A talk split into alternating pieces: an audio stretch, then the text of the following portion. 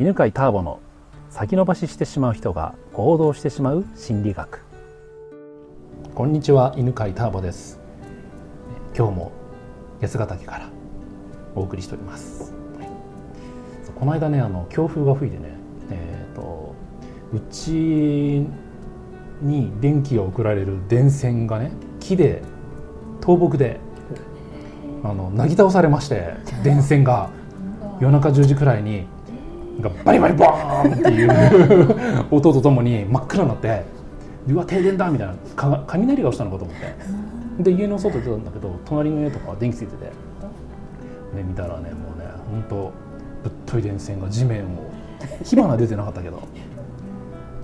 そんなことあってね、まあ、翌日には普及しましたけどね、えまあ、そんなね木に囲まれた中で暮らしております。じゃあ今日は前回に引き続き、えーゆきこさんとあとそれから前々回くらいかな。もうなんかなん少し前に、うん、来てくれたけいこちゃんもはい。来てくれてます。よろしくお願いします。お願いします。えー、と前回はあれですね。お金のについての悩み相談でえっ、と簡単に言うと何でしたっけ？どんな悩みだったんでしたっけ？最初は捉え方を変えればいいのか、あの現実が変わってくるのかなって思ってました。うん、お金がないっていうところからね、うん、そうそうそうそうそうが何かやるときにお金があるかないかでそれができるかどうかを判断していたのが嫌だなっていうことだったんですよね。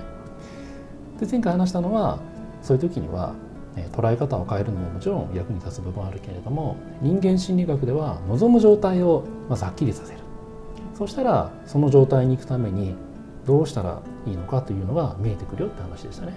でそれを旅行に行くっていうのを例えて家の中にいるのが嫌だなって思っていてじゃあなんで家の中にいるのが嫌なんだろうとか旅行に行くのになんかトラウマがあるのかとか考えてても旅行にはなかなか行けなくてそれよりも、えー手っ取り早いのはどこに行きたいのか決めるでそしたらば電車でも行けるし車でも行けるしっていうねいろんな手段が見えてくるっていう話をしましたよね。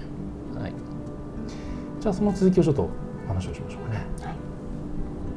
あちなみにその話を前回聞いて思ったこと何でもいいんですけどどう思いました？えっ、とね、前は、うん。その何がしたいとか、うんうん。えっ、とやっぱり考えた時期があったんですけれど、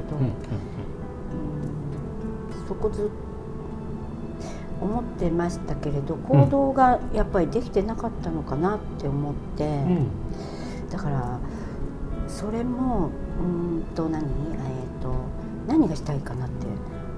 まずおあんまり大きすぎてもいけないのかなどうどうなのかなっていうのがうん。自分の中で、行動しやすいことからちっちゃいことから決めていけばいいのかなって決め方がちょっとどうなのかなって、うんうん。思いました。はいはいはいはいゆきこさんはあれですか？決めたらばその行動を継続できる方ですか？それとも続かない方？あー。えっ、と例えば自分が興味があることは、えっ、とずっと続けていきたいなっていう感じだから。続けていきたいな？続けてい続けられるタあイプですか？続けますね。続けるタイプね、ええうんうんうん。えじゃあもともとじゃあ行動を続けられるタイプなんですか？あそうですね。それだと思います、うんうん。で思いつくと、うん。あややってみようかなって思うと割と行動にすぐ移したくなる方かな。おおそうなんですね、ええ。うんうんうん。だったらね、えーゆきこさんみたいなタイプの人って割とねあの少数派なんですよ。え行動力があるっていう人なんですよ。えで、えー、と行動力があるかないかのねあの、まあ、何で決まるかっていうと、え人間心理学では欲求がどれくらい成長してるかっていうやつで簡単にこう行動する人っていうのは実現欲求が結構出てる人なんですよね。うん。実現欲求っていうのは、えー人間の心理というのは、えー毎回話してますけど一番下が生存欲求っていうのがあってそれでご飯食べたいとか呼吸をしたいとかうん。トイレ行きたいとかっていう基本的な命をつなぐための欲求ですね。え次が安全欲求でうん。これは、えー安心していたいとかっていう欲求なんですけど、うん分かりやすく言うと同じことを繰り返していたいっていう欲求なんですよ。はいそうすると一番安心だから。ええ一番安心なのはいつも家にいるあいつもいる家にいることじゃないですか。うん。でもいつもと違う場所とか違う環境とかに行くと不安になりますよね。あだから安全欲求というのは簡単に言えば同じことを繰り返したいなんですね。あでその上が社会的欲求と言っていて、え。えー人は安心すると周りの人と仲良くなりたいと思うようになるんですよ。緊張したるねこうなんていうの慣れない場に行くと自分からはなかなか話しかけられないじゃないですか、でも慣れてくるとそれみんなともうちょっと仲良くなりたいなと思ってうん。話しかけますよね、だから安全安心感じると人とつながりたくなるんですよ。で人とつながりを感じると次が承認欲求でこれは自分を認めたくなるんですねで自分を認めて自信がついてくると今度は、えーその認めた能力とかを使って新しいことをしたいっていうふうに人は思うんですね。で、えーそうすると実現欲求が出てきててうん。行動ができる状態になってるんですけど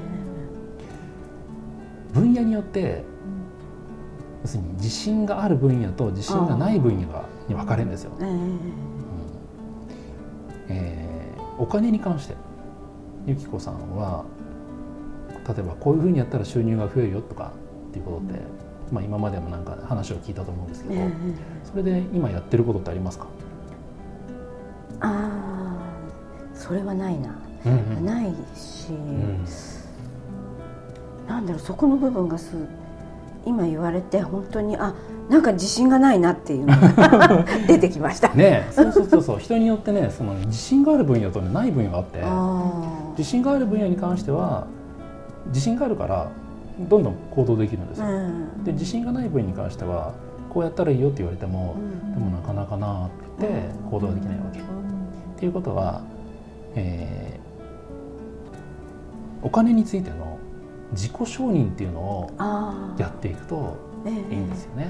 あうん、自己承認っていうのは自分で自分のことを認めるなんですよ。でそれは、えー、と